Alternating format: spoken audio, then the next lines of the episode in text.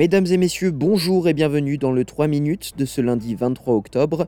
Léo Roussel, aujourd'hui au micro de SBS French News.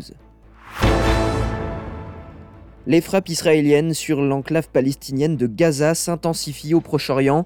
Le Croissant Rouge alerte également que la menace d'un assaut terrestre imminent d'Israël à Gaza fait craindre une région encore plus dangereuse pour les civils. Ce dimanche, le ministre de la Santé de Gaza a indiqué qu'au moins 4650 personnes étaient mortes dans les bombardements de l'État hébreu depuis le 7 octobre, date lors de laquelle les attaques du Hamas ont fait 1400 morts en Israël. Le ministre australien de la Défense Richard Marles a affirmé que le gouvernement fédéral collaborait avec la communauté internationale pour tenter de rapatrier 77 ressortissants australiens retenus dans la bande de Gaza. Le ministre les a encouragés à se rapprocher de la frontière égyptienne dans l'espoir de voir ouvrir un couloir humanitaire prochainement. Uh, look, we're working very closely um, with them. Obviously, they're in a very difficult situation. Um, we're working closely with the international community about establishing a humanitarian corridor, uh, and we've obviously encouraged those those uh, people to move south um, in accordance with uh, what the, the warnings that Israel have put in place.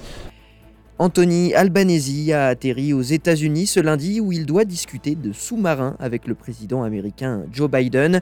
Le Premier ministre australien devrait tenter de faire avancer le dossier sur l'acquisition de sous-marins à propulsion nucléaire par l'Australie dans le cadre du pacte AUKUS signé avec les États-Unis et le Royaume-Uni.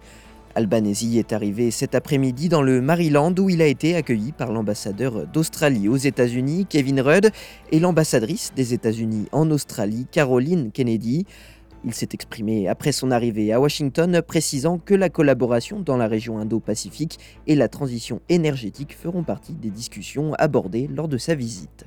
The relationship between Australia and the United States is so important in today's turbulent world. It is a relationship that provides security, stability based upon our common values and, and our position as great democratic nations, working together to promote those values throughout the Indo Pacific and throughout the world. Et puis une nouvelle application est désormais disponible en Australie pour permettre aux habitants de mieux se préparer pour la saison des feux de forêt. La Bushfire Resilience App est le premier outil au monde qui permet d'évaluer le risque d'incendie pour les propriétés individuelles. Elle a été développée grâce au financement du gouvernement australien en réponse aux violents incendies de l'été 2019-2020.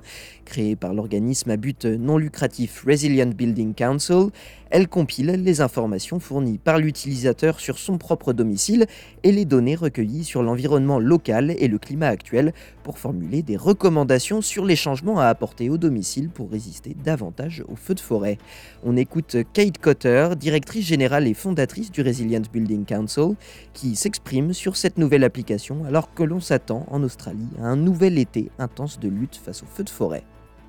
Households get a report that tells them specifically for their individual home and their individual risks what their rating is, what it could be, and what actions that they could take that are specific to their home to improve its resilience. Voilà messieurs dames pour l'essentiel de l'actualité de ce lundi 23 octobre. Je vous souhaite de passer une excellente soirée et je vous retrouve demain pour un nouveau bulletin du 3 minutes sur SBS French News.